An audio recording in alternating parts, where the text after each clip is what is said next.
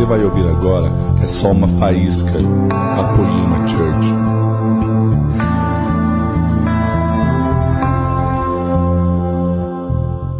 Quero louvar a Deus pela vida de vocês. Quero louvar a Deus pela vida do Leandro, por tudo que ele tem feito e construído nessa casa, pela vida dessa família maravilhosa. E para mim é uma honra estar aqui. Obrigado, Leandro. Obrigado por me confiar o seu púlpito, me confiar esse lugar que eu acredito que é um lugar de sangue. E eu subo aqui com muita honra. Muita honra. Amém? E eu trago um abraço lá da minha igreja em Brasília, eu trago um abraço da minha família, eu trago um abraço do Nova Geração. E obrigado por vocês serem quem vocês são. Vocês têm mandado pessoas para o Brasil e têm abençoado o Brasil. E eu louvo a Deus pela vida de vocês. Então eu quero começar aqui primeiro agradecendo ao Senhor e honrando a cada um de vocês que tem ofertado, o pastor de vocês na nação brasileira, que tem ofertado as bandas de adoração na nação brasileira, ofertado o Bruno, ofertado o melhor dessa casa no Brasil. Amém? E eu sei que Deus não vai deixar faltar nada aqui. Estou muito feliz. É, eu ouvi o, eu ouvi o Senhor dizer algo para mim há uns anos atrás. E eu vou tentar traduzir isso agora. Sabe, quando Jesus se move, todas as vezes que Jesus se move, uma nova onda de adoração nasce. A cada movimento de Deus, a cada movimento de Jesus, uma nova onda de adoração surge.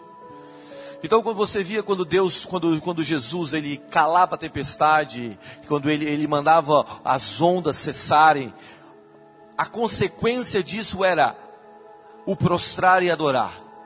A cada movimento de Deus, uma nova onda de adoração nasce, amém? A cada estação existe um mover, e a cada estação existe uma nova expressão de adoração. Então, quando Deus, todas as vezes que Deus vai fazer algo, ele cresce o nível de adoração. A onda de adoração cresce, o mover de adoração cresce, segundo o mover de Deus. Não existe um mover legítimo de Deus se, uma, se não existe uma onda de adoração seguindo aquele mover. Não é genuíno. Porque a glória é de quem? É dele. Então, o que eu quero, o que eu quero propor antes de nós entrarmos na palavra propriamente dita é que a sala do trono de Deus é uma sala de adoração, mas é uma sala de governo. O trono de Deus está estabelecido no lugar de governo, então adoração e governo estão intimamente ligados. Então, cada vez que Deus se move fazendo algo, uma onda de adoração nasce e um governo é estabelecido. Está comigo? Então, todas as vezes que Deus quer mudar um lugar, na verdade, na verdade, o reino quer se estabelecer, uma onda de adoração vem acompanhando aquilo. Então, os anjos estão no céu, dizendo: Santo, Santo, Santo, é o Senhor dos Exércitos. Essa sala também é a sala do trono, que é a sala de governo. Então, governo e adoração estão juntos, estão intimamente ligados. Você sabe que o núcleo central de uma cultura não é o palácio do rei. Israel, principalmente, não era o palácio do rei. O núcleo central de, da, da cultura judaica é o templo. E a nação de Israel só caía, não era quando o palácio do rei era tomado, mas era quando o templo caía. E por quê? Porque a adoração é o núcleo central de uma cultura, consequentemente, é o núcleo central de governo. Olha para quem você adora e você vai saber a, a, a, quem está governando sobre a sua casa. Olha quem os seus filhos têm adorado, você vai saber quem, quem é o governo, quem é o governo sobre, sobre a sua família. Então adoração, adoração, adoração é, é, é uma expressão de governo. Amém?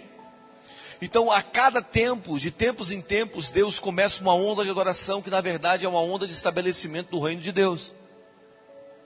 Então você pega os últimos anos da nação brasileira, Deus startou várias ondas de adoração, para quê? Para estabelecer o governo de dele.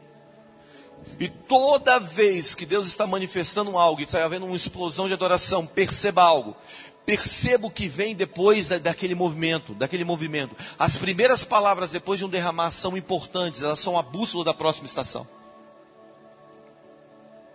Deus sempre está nos levando a algo novo, amém?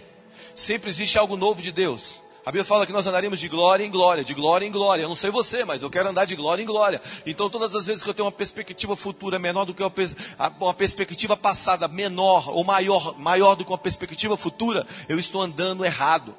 Amanhã é maior do que hoje. Você lembra do grito do Brasil há uns anos atrás? Amanhã vai ser maior, amanhã vai ser maior. Esse grito do Brasil nas ruas, na verdade, é um grito do Reino de Deus que diz que amanhã o que Ele vai fazer em nossas vidas sempre será maior do que o que Ele fez ontem, porque nós andaríamos de glória em glória. E eu não sei se você está otimista com o futuro. Eu estou muito otimista com o futuro. Eu estou extremamente empolgado por tudo que Deus vai fazer no Brasil, sabe? Eu, eu, eu arranquei o retrovisor do meu carro. Eu sou grato por tudo que ele fez, mas o que está vindo é muito maior e muito melhor. Nós estamos entrando na melhor fase da nossa vida, nossa existência, da nossa história. E como líderes, como igreja, nós precisamos olhar para a nuvem quando ela se move. E todas as vezes que ela se move, nós temos que nos mover com ela. E eu acredito de verdade, de verdade, que Deus está nos chamando para andar para algo maior. Está acontecendo agora, agora, nesse exato momento. Um movimento de Deus que está criando uma onda de adoração, que na verdade está acontecendo para estabelecer um governo, o governo do Senhor. E antes de eu entrar na palavra propriamente dita, eu quero que você segure a mão de quem está do teu lado aí. E eu quero que você ore com o teu irmão abandonando uma estação da sua vida, porque quando acabar essa noite, quando acabar essa noite, um ciclo se fecha, outro ciclo começa. Quando acabar essa noite, uma estação inicia. Quando acabar essa quando, quando terminar essa reunião, você vai pisar em terras novas. Quando acabar essa noite, você vai estar entrando em uma nova estação da sua vida. Segura a mão de quem está do seu lado aí e começa a orar com ele agora. Deus acabou de mudar minha mensagem.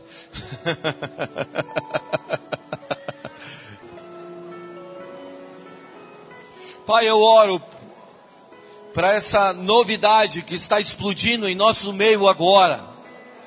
Eu oro, Senhor, para que quando acabar essa reunião, esses próximos 50 minutos, seja a ponte para as coisas novas. Que esses próximos 50 minutos revolucione a mente e o coração de cada um dos seus filhos que estão aqui. Nós chamamos os anjos que andam com pergaminhos nas mãos para ler o destino dos seus filhos para a próxima década. Que eles entrem aqui com os pergaminhos das mãos. Eu oro, Senhor, por uma invasão, uma invasão angelical aqui, Senhor, para liberar a década dos seus filhos. No nome de Jesus. Aleluia. Amém.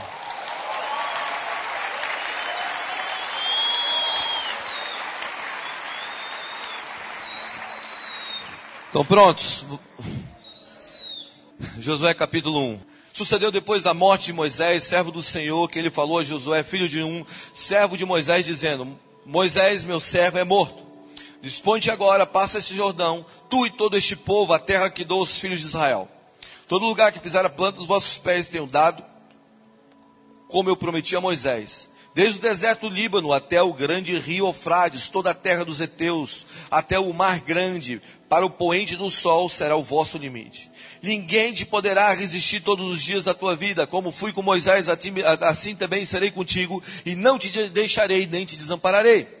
Ser forte e corajoso, porque tu farás esse povo herdar a terra que, sob juramento, prometi aos, prometi aos teus pais. Tão somente ser forte muito corajoso para teres cuidado de fazer segundo toda a lei que meu servo Moisés te ordenou. Dela não te desvies nem para a direita nem para a esquerda, para que seja bem sucedido por onde quer que andares. Sabe, quando você lê esse texto, você vê o fim de um ciclo, o início de um, de um novo ciclo. Eu acho que nós já ouvimos bastante isso, mas eu quero ser bem intencional nessa noite para apontar essa nova onda que Deus está começando. A Bíblia diz aqui que Deus visita, Deus visita um homem. E quando Deus visita esse homem, ele começa a expor o seu plano para a próxima estação. Entenda algo. Um homem, um homem com experiência, ele sempre irá mais longe do que um homem com informação.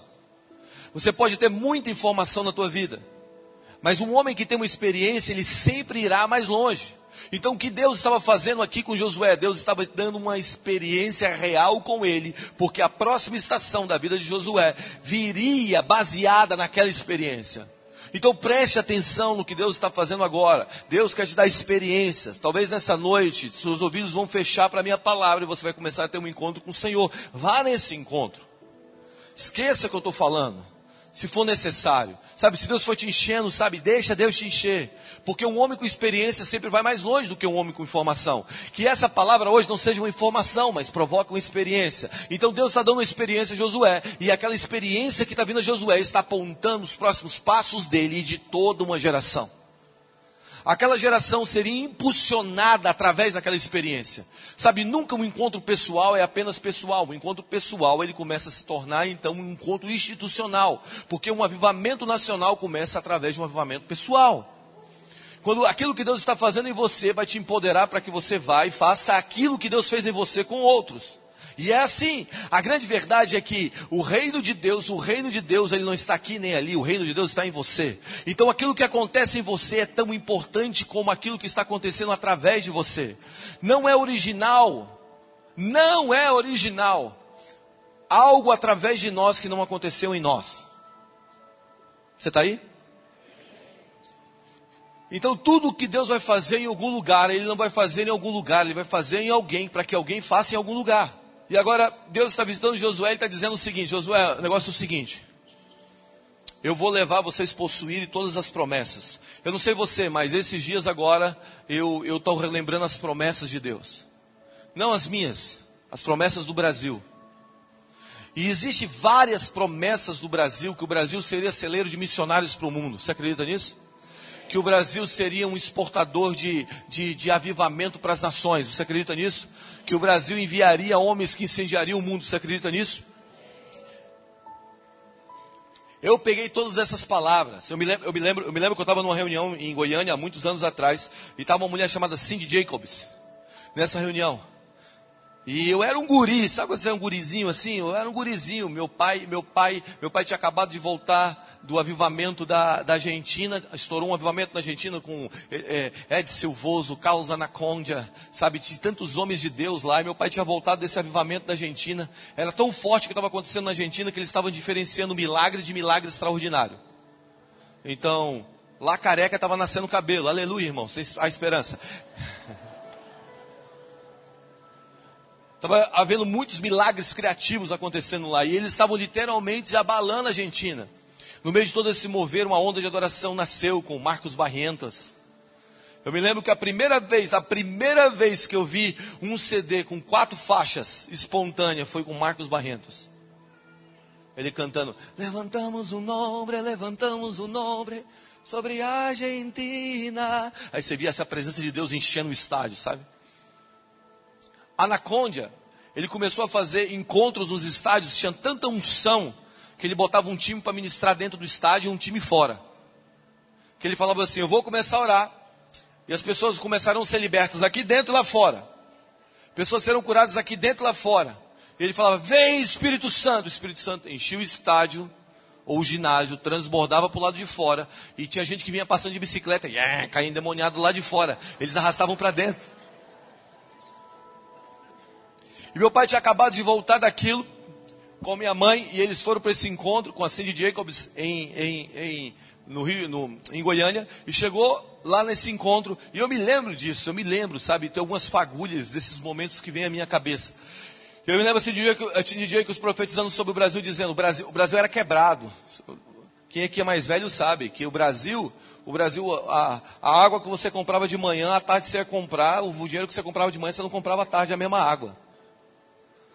Sabe, o Brasil tinha uma inflação, uma, uma, uma inflação que era disparada.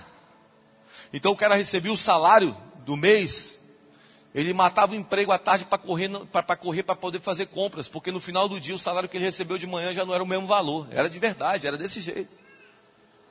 E assim de que os profetizou assim: Deus me mostra que Deus vai trazer um avivamento sobre o Brasil, o Brasil vai levar esse avivamento para as nações da terra no meio desse avivamento, Deus vai trazer uma moeda ao Brasil, uma moeda. A economia do Brasil vai se estabelecer e essa moeda vai ser uma moeda real. Ela profetizou que a moeda seria real, mas ela não sabia que o nome da moeda seria real. Anos depois, boom, aqui estamos. Presta atenção. Existe uma hora que você administra promessa. Existe uma hora que você administra favor. Vamos lá. E há uma diferença entre você administrar promessa e você administrar favor. Agora Josué, ele não ia administrar uma promessa, ele ia administrar um favor manifesto. E o que nós vamos fazer com o que Deus nos deu? Vamos lá, o que nós vamos fazer com o que Deus nos deu? Sabe, a gente é viciado em profecia. E isso é bom, amém? É bom você, você ter palavras proféticas, mas presta atenção: Deus já falou o que ele ia fazer e ele já está fazendo o que ele disse que ia fazer, já está apontando aquilo que ele irá fazer no futuro. Mas agora, nesse exato momento, nós já temos um favor para cumprirmos os planos de Deus nessa hora. E como é isso, Guga? Como eu vivo esse, esse, esse, esse favor agora? A primeira coisa que você precisa entender: Moisés, meu servo, é morto. Diga, existe algo que eu preciso deixar para trás. Sempre quando Deus está prestes, ou quando Deus está fazendo um, Deus está derramando um favor novo, existe algo que nós precisamos deixar para trás. O nosso problema é que a gente não consegue deixar as coisas que já foram, que Deus fez, para andar para as coisas que Deus vai fazer. Um dia Deus virou, um dia Deus virou, virou para Noé e falou: "Constrói a arca". Ele construiu a arca. Depois Deus falou para ele: "Entra dentro da arca". Ele entrou dentro da arca. Depois Deus falou para ele: "Sai da arca". Nosso problema é que a gente constrói a arca, a gente entra dentro da arca e quando Deus manda a gente sair da arca, a gente fica apaixonado pela arca que Deus fez, mandou a gente fazer. E agora nós estamos tão agarrados na palavra que Deus falou no passado que nós não estamos conseguindo andar para o futuro. Presta atenção, Moisés é morto. O que tem que morrer na tua vida para você pisar na promessa e administrar o favor? O que, que você tem que deixar para trás? Muitas vezes você tem que deixar para trás aquilo que Deus fez na última estação. Muitas vezes você tem que deixar para trás as mágoas. Muitas vezes você tem que deixar para trás a, a, a dor. Muitas vezes você tem que deixar algo para trás. O nosso problema é que muitas vezes nós construímos estruturas tão rígidas que quando Deus se move, a gente não consegue se mover com Deus. Eu me lembro a primeira vez que eu fui em Reading, que, que, o, que, o, que o Leandro estava falando, a primeira vez que eu fui lá, eu, eu encontrei um cara, eu fui pregar num lugar que chama Anápolis, uma cidade no interior de Goiás. E eu estava lá e pregando, tinha um cara chamado Chris Overstreet e Todd White. Ninguém conhecia Todd White no mundo. E eu preguei nesse lugar, o Todd e o Chris vieram para mim e falaram bem assim, você conhece a Bethel? Eu falei assim, não, não conheço não falou assim: Ah, eu não conheço um pouco. O Randy Clark me falou sobre ela. Ele disse assim: Você precisa ir lá, cara. E eles me convidaram e eu fui para essa cidade, então cheguei lá nesse lugar. E quando eu cheguei lá, eu, eu participei lá do congresso, bem legal, e eu fui assistir um jogo de basquete. Que era entre os alunos e os professores, um jogo de basquete que eles fazem todos os anos. Eu fui lá para a Universidade de Reading assistir esse jogo. Cheguei na universidade, quando eu cheguei na universidade, eu notei que a universidade não tinha calçada. Não tinha calçada a universidade. Eu comecei a andar ali, sabe, no, no meio. Sabe quando você vai andando no gramado e vai criando aquela trilhinha? Sabe? E eu, eu falei assim, cara, como é que uma universidade tão grande dessa aqui não tem uma calçada? Assisti jogo de basquete, encontrei um dos reitores, o reitor da universidade, perguntei para ele, cara, por que aqui não tem calçada? Aí ele, ah, você observa bem.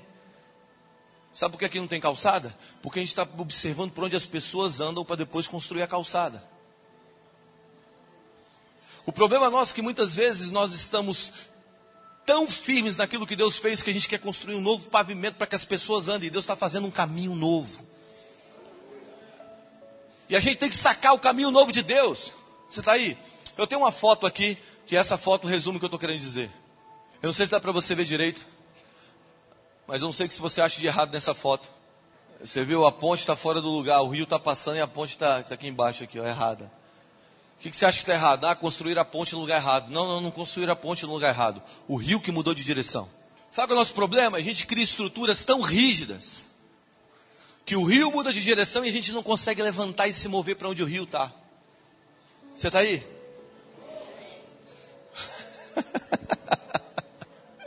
Ei, o rio mudou de direção.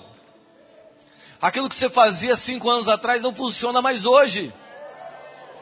Presta atenção, Deus está te levando a uma mentalidade de agora administrar favor.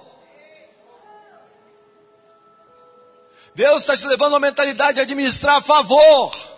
Não é mais uma mentalidade de um cara escravo que viveu lá como na escravidão, que saiu de lá e que, e que e fica se lembrando das coisas de lá. Não, não, não. Administre favor. Sabe, eu estava conversando, eu estava conversando com, a, com uma das meninas que, que eu tenho mentoreado nessa última temporada, que vocês conhecem ela, Priscila Alcântara. E eu estava conversando com a Pri, a Pri acabou de lançar um CD, ela lançou um CD que um CD, na verdade eu acompanhei todo o processo da, da, da, da, da formação do disco, e foi um processo dolorido, por quê? Porque ela fazia música de um jeito, e agora está fazendo música de outro jeito, que vai comunicar com outro tipo de público, e aí você fica naquela incerteza, e aí como vai ser, como a igreja vai reagir, como as pessoas vão, sabe quando você fica naquele lugar que você está andando para o novo, e quando você está andando para o novo parece que você está sofrendo a pressão de fazer as coisas novas? E agora, e agora eu falei para ela, não, você tem que seguir o que Deus, tá, o Deus mandou, mandou você fazer. Mas é um terreno tão escuro, Guga, vá. E a gente conversou várias vezes sobre isso. E ela lança o disco, sei lá, umas duas semanas atrás. Quando lança o disco, nas duas semanas atrás, o disco dela vai para o terceiro lugar no Trend Top mundial. Mundial. Mano, ela me mandou assim dezenas de assim um monte de print de tela do, desses artistas, tudo que você conhece do mundo aí. Mandando para ela dizendo assim: Cara, você não sabe como o disco me abençoou. Você não sabe como isso, isso, isso me tocou. Cara, está acontecendo um negócio dentro de mim. Ninguém é isso. Os caras não sabem nem o que, que é. É a presença do Espírito Santo. Porque alguém entendeu que o rio mudou de direção. Moisés é morto. O que você tem que deixar para trás hoje? Está tudo mudando. Você está aí? E Deus continua dizendo com Moisés: Dispõe agora e passa o Jordão, e tudo que o teu, tudo, o lugar onde você pisar a planta dos pés, te estarei dado. Diga, pisar a planta dos pés. A segunda coisa, você precisa se envolver com aquilo que Deus está fazendo. Não adianta, presta atenção, não adianta você pensar que as coisas vão cair do céu. Deus não vai te confiar algo que você não esteja disposto a lutar por aquilo. Deus quer te confiar algo que você esteja disposto a lutar. Você está aí? Então você precisa se envolver. Diga, eu preciso me envolver. Eu preciso pisar a planta dos meus pés. Escute, existe duas maneiras de você pisar a planta dos seus pés: fisicamente e através da tua imaginação. Olha, olha, olha o que a Bíblia fala em Salmo 25, versículo 12 e 13. Ao homem que teme o Senhor, ele instruirá no caminho que deve escolher. Primeira coisa, olha aqui para mim. Deixa, deixa eu só botar um parâmetro aqui. Tem muita gente perguntando, Senhor, qual caminho que eu devo ir? Qual caminho que eu devo ir? Você não tem que perguntar qual caminho que você deve ir, você tem que temer o Senhor, porque se você temer o Senhor, Deus vai te falar qual caminho que você deve ir. Você não tem que se questionar, Senhor, me aponta, fala. Deus não precisa falar, você precisa temer, porque se você temer, você vai entender por onde você tem que andar. E ele continua: na prosperidade repousará a sua alma, ou a sua alma será próspera, e a sua descendência herdará a terra. Há um conceito aqui. Qual é o conceito? Um homem que tem uma alma próspera, os seus filhos herdam terras. Existe uma outra versão que diz: na prosperidade repousará a sua alma, ou na prosperidade a sua alma, a sua alma próspera fará que os seus filhos herdem cidades. Vamos lá, o conceito é: quando você tem uma alma próspera, você herda, os seus filhos herdam cidades. Você está aí? A próxima geração, ela vive cidades inteiras sendo transformadas quando a antiga geração tem uma alma próspera. Agora deixa eu te dar um dado. Existem 355 milhões de pessoas no mundo que estão sofrendo agora, agora, nesse exato momento, depressão. Hoje, a geração de jovens com 20, 22, 23 anos, ela chega numa prosperidade financeira muito rápida. Existem meninos, existe meninos com, com 23 anos e já têm apartamento. Os nossos pais trabalharam a vida inteira para herdar um imóvel. Com 50 anos foi comprar um imóvel. Hoje um garoto de 12, um garoto de 15 anos, 16, 20 anos, 23 anos tem 1 milhão, 2 milhões, 3 milhões de pessoas que seguem ele no Instagram. O que significa isso? Significa que muitas vezes ele tem mais influência que um pastor que trabalhou a vida inteira no ministério. Agora, o reino de Deus não é de visível aparência. Não significa que você ter algo no mundo exterior te faz um homem de alma próspera. Porque o reino de Deus está em você. Agora, fica comigo. Alma está ligado a pensamentos. Alma está ligada à imaginação. Certo? Atitudes são caminhos dos pensamentos.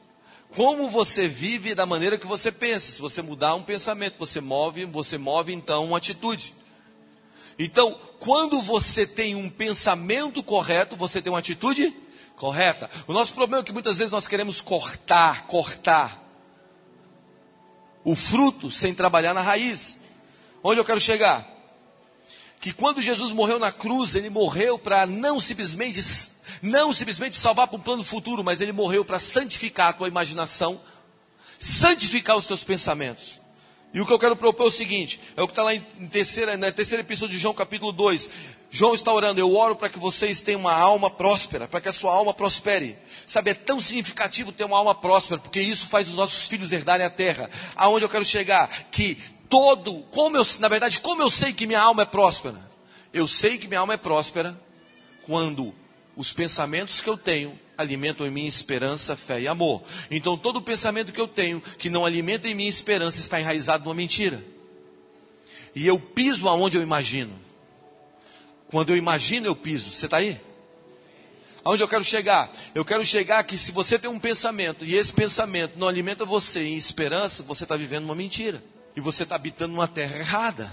E isso está impedindo que a próxima geração possua cidades. Então todo pensamento que você tem em você, que você não alimenta em você, esperança está enraizado na mentira. E Deus quer te dar os pensamentos dele, amém? Você se lembra de, de Moisés, quando no capítulo 3, quando Deus visita ele no, no capítulo 3, e Deus está dando uma experiência para ele e fala: Olha, Moisés, eu ouvi a aflição do meu povo no Egito, eu quero que você vá lá e liberte o povo. E ele briga com Deus o capítulo 3 inteiro, entra no capítulo 4, ele está brigando com Deus, porque ele está pensando algo sobre ele que Deus não pensa sobre ele. E todas as vezes que você está pensando algo sobre você que Deus não pensa sobre você, você está em guerra com Deus. E ele estava em guerra com Deus porque ele estava pensando numa mentira. Então ele estava habitando numa terra que era uma terra mentirosa, ele não estava pisando na terra da promessa, porque o pensamento dele não estava lá. Todas as vezes que Deus, Deus vai fazer algo, a primeira coisa que ele faz, ele muda os teus pensamentos, reconstrói tua imaginação, para que você entre naquele lugar. Por isso Deus fala com você antes. Imaginação faz parte do plano redentivo de Deus. Presta atenção, imaginação é uma das formas de oração. Você sabe que a palavra imaginação foi tirada da igreja na reforma protestante, sabia disso? Porque está ligado à imagem. As igrejas, as, as, as basílicas na época da, da, reforma, elas eram pintadas no teto com, com, com, com, com anjos, com a imagem do céu. Por isso, para quê? Para que o sermão, quando fosse pregado, eles olhassem para aquelas imagens e agora eles tivessem uma imaginação do céu. Quando Deus quer fazer algo novo, Ele cria uma imagem na tua mente. Deus quer criar uma imagem na tua mente hoje. Uma imagem para que você pise na terra. Se você tem pensado coisas que não estão alimentando esperança, está enraizado numa mentira. Você precisa tirar isso de você. O nosso problema é que a gente tem uma crença errada, por isso a gente vive de uma maneira errada. Logo, se eu acredito que meus pensamentos. Pega a tua Bíblia e abre em Filipenses. Filipenses capítulo 4, versículo 8. Você entendendo que Deus quer te dar uma terra a partir da tua imaginação, dos teus pensamentos, então o que deve ocupar a minha mente para me possuir a terra? Está lá em Filipenses capítulo 4, versículo 8. É isso que precisa ocupar, tá, ocupar os teus pensamentos. Vamos lá. Finalmente, irmãos, tudo que é verdadeiro, tudo que é respeitável, tudo que é justo, tudo que é puro, tudo que é amável, tudo que é de boa fama, se alguma virtude há e se algum louvor existe, seja isso que ocupe os vossos Vamos lá, o que deve ocupar os meus, meus, pensamentos? Cinco coisas. Tudo que é verdadeiro, tudo que é respeitável, tudo que é justo, tudo que é puro, tudo que é amável, tudo que é boa fama. Se alguma virtude há, isso ocupa os meus pensamentos. O que deve ocupar os seus pensamentos? Tudo que é puro. É isso que deve ocupar os seus pensamentos. Então, quando Deus quer te dar algo novo, quando Deus quer mudar o caminho, te estabelecer em algo novo, a primeira coisa que Ele começa a fazer é transicionar os seus pensamentos e a sua imaginação para algo novo. Porque no reino de Deus a audição é mais importante do que a visão. Então, quando, como Deus te dá, como Deus te dá uma imagem dos céus através da voz dele. Você lembra quando o profeta foi colocado num vale de ossos secos, Deus virou para ele e falou: "Será que esse, esse vale pode ter vida?" O que, que Deus estava fazendo? Provocando uma imaginação. Comece a dar crédito à tua imaginação. Sabe, muito do que vai ser construído, na verdade, a edificação da vida vem por aquilo que nós imaginamos. Assim como pensa a sua alma, assim? Agora deixa eu te falar o que está dizendo aqui. Tudo que é verdadeiro, diga verdadeiro. É a primeira coisa que você tem que ocupar a tua mente. O que é verdadeiro? O que é verdadeiro? João 17, 17 diz: Santificai-vos na verdade. A tua palavra é a.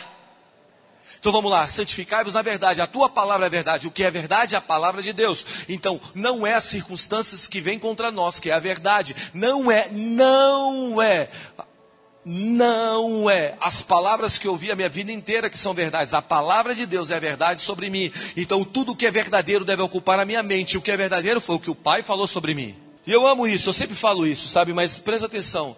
Quando Deus fala algo sobre você, Deus não está comunicando a você, Deus está criando, porque tudo que Deus fala se faz. Então, Deus, se Deus falou algo sobre o seu futuro, o seu futuro agora não é mais tempo, mas é lugar, porque o que Deus fala se faz. Então, se Deus disse algo sobre você, Ele está criando aquilo.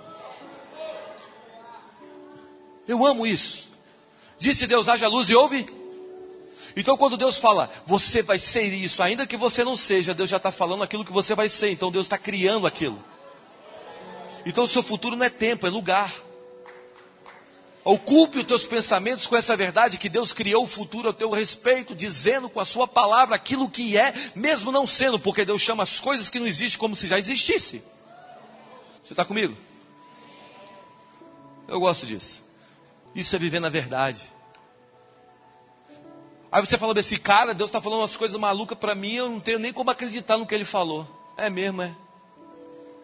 Ele sempre faz isso, ele gosta de fazer essas coisas. O engraçado é que os discípulos permaneceram antes de serem. Que Jesus falou? Vocês são apóstolos. Lá, um daquele apóstolo era um traidor, outro, todo mundo, outro, o outro, o outro era um louco que andava com a espada na mão, queria cortar a cabeça de todo mundo. Sabe? Aqueles caras não eram nada. E Jesus fez eles se tornarem, fez eles permanecerem antes de se tornarem. O valor de Deus é: eu te falo algo que você ainda não é, e eu quero que você permaneça nesse lugar para que um dia você se torne.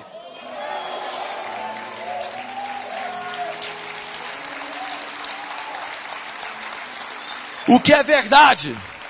O que é verdade não é o que você está vivendo, é o que ele disse que você é. Vamos lá, o que é verdade não é o que você está vivendo, é o que ele disse que é. E o que ele disse que é, o que está escrito aqui, eu e minha casa serviremos ao Senhor, é mais forte do que o seu filho nas drogas. A verdade é que ele disse. Vamos lá, você precisa acreditar. No reino de Deus, o reino de Deus, a audição é mais importante do que a visão. Não é o que você vê, é o que você ouviu. Eu sei o que eu vi.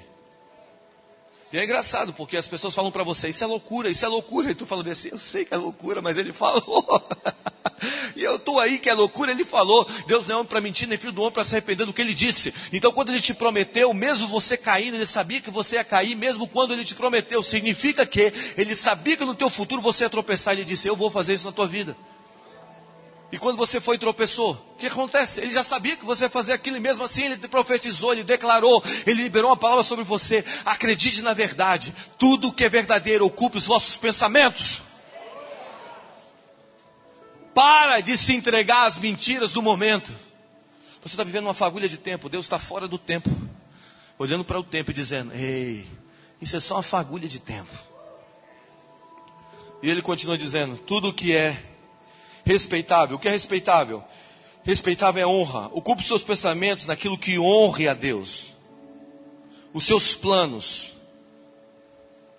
Ocupe os seus pensamentos com aquilo que honra a Deus. O que honra a Deus? Os planos dele. Eu amo isso porque eu, eu conto sempre uma história, a história de, de, dos dois homens que foram presos porque estavam pregando o evangelho eles estavam lá, Paulo, Paulo e Silas são pregos, jogados na cadeia, no caça inferior, perto da meia-noite, Deus manda um terremoto, abre as cadeias, e quando Deus abre as cadeias, eles estão ali, presos, Deus abre as cadeias, um guarda é contratado para poder, poder cuidar deles. Deus abre as cadeias, o guarda acorda, vê as cadeias abertas, pega uma espada para se matar. Paulo e Silas gritam de dentro da cadeia e não lance a mão sobre você. Presta atenção. O que faz, o que faz dois homens depois de apanhar e ficarem na cadeia, mesmo Deus abrindo a cadeia? A honra pela missão. Você está aí? Tem muita gente que está vivendo pelo livramento e está perdendo a missão, mas tem gente que está vivendo pela missão e sempre está tendo livramento. O nosso, problema, o nosso problema é que a gente está vivendo sempre pelo livramento, gente. E a igreja não é um lugar que você vem para ser livre de algo. A igreja é um lugar que você vem para cumprir a tua missão. E Deus te dá livramento em consequência disso. Então mantenha o seu pensamento naquilo que é respeitável. E respeitável é viver em honra ao, ao, chamado dele. E aí você vai estar imaginando a terra que Deus vai te levar. E ele diz: tudo que é justo, diga justo. O que é justo? Justiça, justo é ser ju, é justiça. Justiça está ligada ao pagamento exato pelo trabalho realizado. Vamos lá. Se você trabalha 30 dias, quanto, quanto você tem que receber? 30 dias. Se você trabalha 25, qual é o salário justo pelo trabalho? 25 dias. Se você trabalhou 10 dias, qual é o salário? É o salário de 10 dias, ok? Mas nós não estamos vivendo no nosso trabalho, nós estamos vivendo no trabalho dele. E qual é o trabalho de Jesus? Está consumado. Então presta atenção, aqui, aqui, aqui eu, aqui a coisa embaça. Por quê? Se você não manter o seu pensamento naquilo que é justo, e justo é o que Jesus fez, você sempre vai viver no evangelho de performance, achando que é você. E não é você, não é o seu trabalho, é o trabalho dele em você. Eu vou te dar dois exemplos disso. Um deles é Usar e Obed-Edom, ok? Usar, usar. Usar é o quê? É aquele homem, é aquele homem que bota a mão na arca. Lembra que, Deus, que, que Davi está tentando trazer a arca? Davi amava a presença de Deus. Ele está tentando trazer a arca para casa de, para Jerusalém, para a casa do Senhor em Jerusalém. E ele pega uma carruagem nova, sabe? Ele pega a BMW da época, a, a top das galáxias. Ele bota ali a arca naquele carro maravilhoso. Ele está tentando trazer. E a Bíblia fala que a arca, que a carroça balança, a arca vai cair. Usar, estende a mão e bota a mão na arca e morre. Todo, acho que a maioria da gente sabe que o nome usar significa força do braço. Ok? Então ele tentou segurar a presença pela força do braço. Morreu. Aí Davi fica desgostoso, bate na casa de um filisteu, chamado Obed-Edom, e fala o seguinte: a arca vai ficar na tua casa.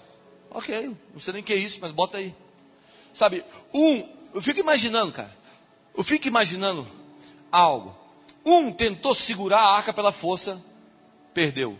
O outro simplesmente recebeu sem entender. E eu fico imaginando Obed-Edom acordando de manhã no outro dia, e, e segundo Flávio Josefos, que é um historiador hebreu, diz que, que Obed-Edom era um homem pobre, quebrado. E eu fico imaginando Obed-Edom acordando na manhã seguinte, dizendo, cara, tem um negócio estranho aqui, né? A atmosfera está diferente da minha casa, né? Eu fico imaginando no terceiro dia ele dizendo: Rapaz, as minhas cenouras eram desse tamanho, está desse tamanho. Rapaz, eu não vendia nada lá, lá na minha vendinha, minha vendinha está bombando. Mano, eu acordei de manhã, eu acordei de manhã, está tudo diferente. Por quê? Porque um apenas recebeu. Presta atenção. Existe coisas que você luta, mas existe outras que você apenas recebe. A justiça de Deus não é para você lutar por ela, é para você receber ela. Tudo que é justo é aquilo que você recebe. Eu, eu, eu vou tentar ser melhor. Você se lembra quando Jacó está velho, os olhos dele estão ficando escuros, e José, o filho de Jacó, traz os seus dois filhos para que o pai abençoe. Se lembra disso? Ele tinha dois filhos, Manassés e Efraim. Manassés era o filho mais velho, Efraim era o filho mais novo. Agora, fica comigo, cola aqui comigo, cola aqui comigo. Se você esquecer tudo, esquece essa história dessa noite. Eu quero te, eu quero te dar um panorama histórico disso aqui. Segundo a cultura judaica, o filho, o filho mais velho, ele tinha o direito da bênção da mão direita. Ok? A bênção, a mão direita é a bênção, é a bênção maior. A mão esquerda é a bênção menor ou a bênção da mal, ou a maldição. Então, quando o sacerdote saía do santo dos santos, ele levantava a mão e colocava a mão assim, ó, igual o doutor Spock. E ele abençoava ou amaldiçoava. Se ele levantasse a mão direita, a bênção viria. Se ele levantasse a mão esquerda, era uma palavra de juízo. E todo mundo falava: traz os cabritos, a gente precisa matar mais animal. Agora, o filho que nasceu, o primogênito, ele tinha o direito da bênção da mão direita, que era a bênção maior. O filho que nasceu no dia errado, ele não escolheu, ele nasceu no dia errado, ele tinha o direito da bênção da mão esquerda. Está comigo? Está comigo? Então Jacó está velho, José traz os dois filhos, os olhos de Jacó já estão escuros, e ele vai botar os dois filhos, um do lado direito e um do lado esquerdo. Quem está do lado direito? Manassés. Quem está do lado esquerdo? Efraim. Mas quando o pai vai abençoar os filhos, a Bíblia fala que ele cruza os braços. E o que tinha o direito de receber a mão esquerda recebe a mão direita, no caso Efraim. E quem tinha o direito de receber a mão direita recebe a mão esquerda, no caso Manassés. Agora, deixa eu te dar o significado do nome, do nome deles. Efraim significa filho multiplicador, filho duplamente frutífero. Manassés significa filho esquecido. E quando eles cruzam os braços, José vira para o pai e fala assim: pai, pai, pai, pai, pai, tem algo errado, você está fazendo errado, você está, você está cruzando os braços. Jacó vira para José e fala: Não sabe de nada, inocente. Você não está entendendo o que está rolando aqui? E ele fala: Eu sei o que eu estou fazendo. E ele abençoa, com os braços cruzados. E agora, aquele que nasceu no dia errado se torna frutífero, e aquele que nasceu no dia certo se torna filho esquecido. Agora, isso é uma verdade sobre nós, porque há dois mil anos atrás o pai cruzou os braços. Quando o braço se cruza, o pai cruza os braços, o que se forma? A cruz. E o filho mais velho está pregado na cruz e está dizendo: Eli, Eli, lama sabachthani. Deus meu, Deus meu, por que me desamparaste? Por que você me esqueceu? E o filho que era para ser lembrado se torna esquecido. Para quê? Para que o filho que nasceu no dia errado se torne lembrado.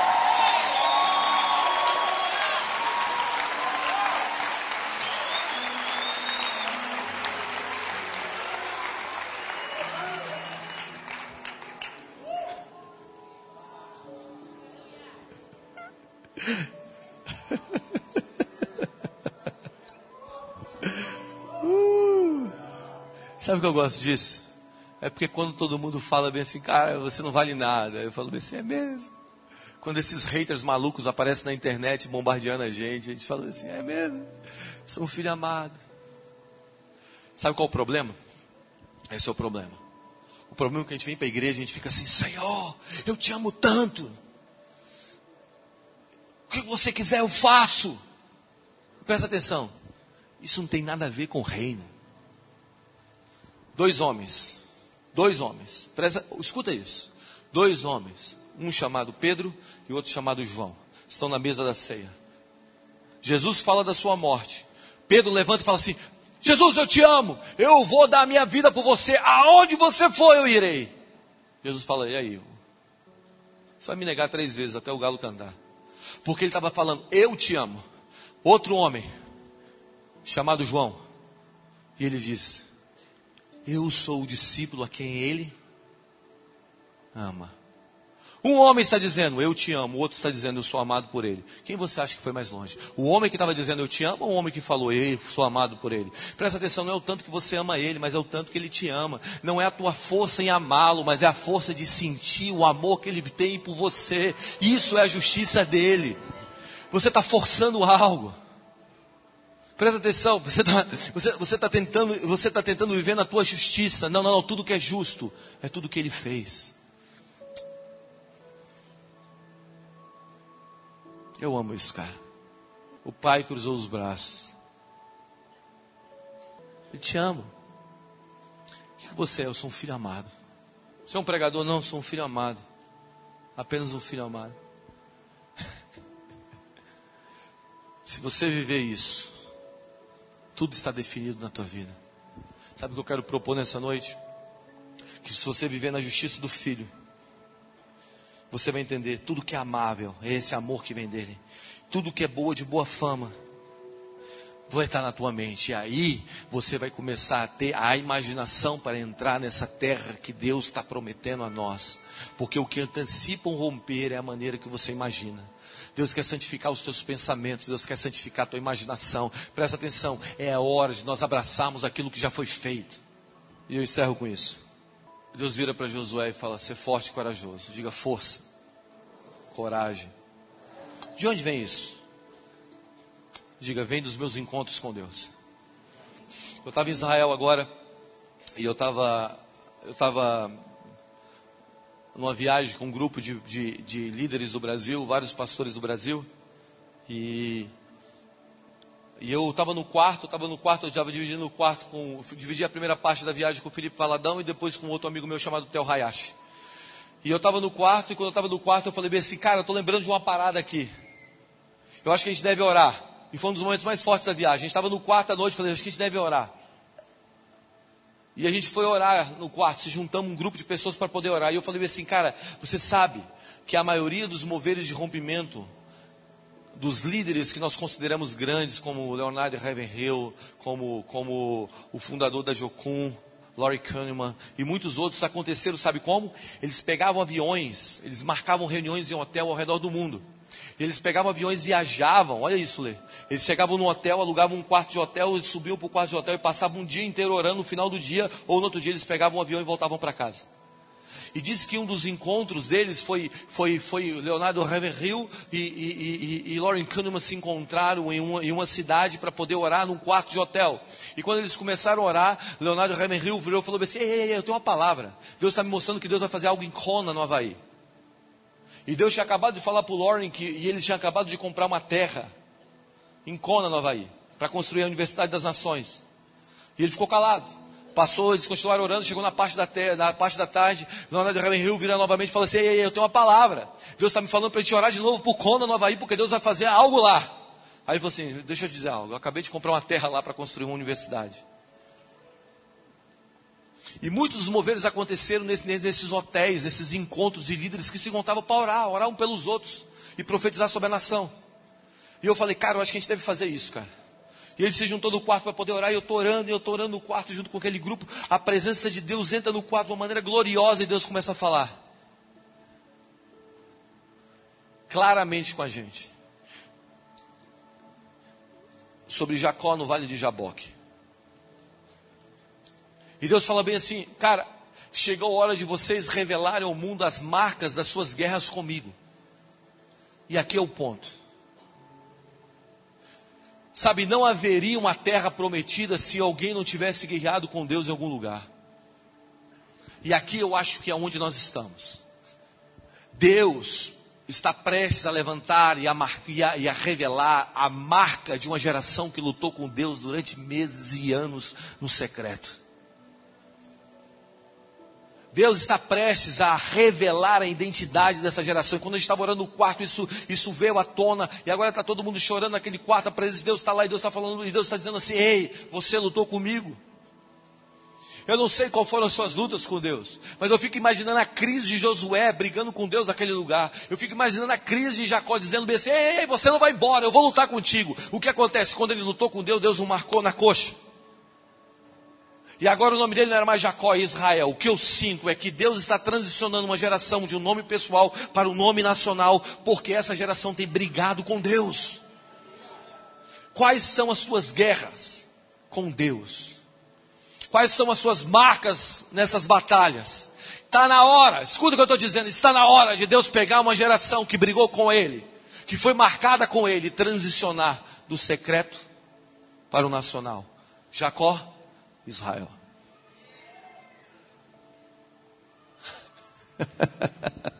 Está brigando com Deus? Eu estou brigando com Deus há 20 anos. 20 anos. Tem 20 anos que eu estou duelando sobre a mesma coisa. Senhor, uma geração que influencia não apenas a igreja, influencia o mundo.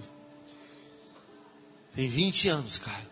É hora de você, presta atenção, é hora de Deus pegar suas orações escondidas. É hora de Deus pegar, a revelar o teu quarto para o mundo. Presta atenção, as paredes estão sumindo. As paredes do teu quarto estão subindo.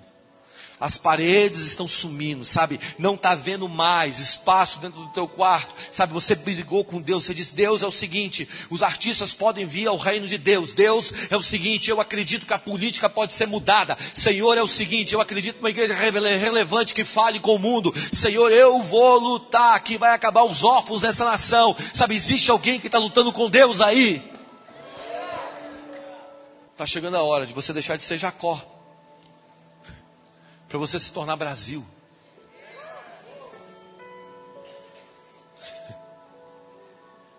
Eu falo, eu falo, eu falo, eu falo para muita gente, eu falo para minha esposa aí, continua brigando com Deus, vai lá, briga com Deus, briga, briga com Ele, continua brigando com Ele no quarto, está chegando, a, presta atenção, poema, presta atenção. Deus quer aumentar a influência de vocês. Presta atenção, Deus quer aumentar a influência da igreja sobre as nações. Deus está aqui te dizendo, é a hora. Sabe o que eu ouço? Sabe o que eu ouço? Eu ouço gente saindo daqui hoje mancando. E dizendo assim: O que aconteceu, Jacó? Jacó não, Israel. Você está aí?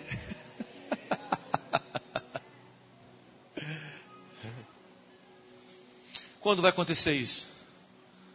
Você brigar com Deus, briga com Deus, briga com Ele. quando eu falo briga, não é brigar de. São suas guerras.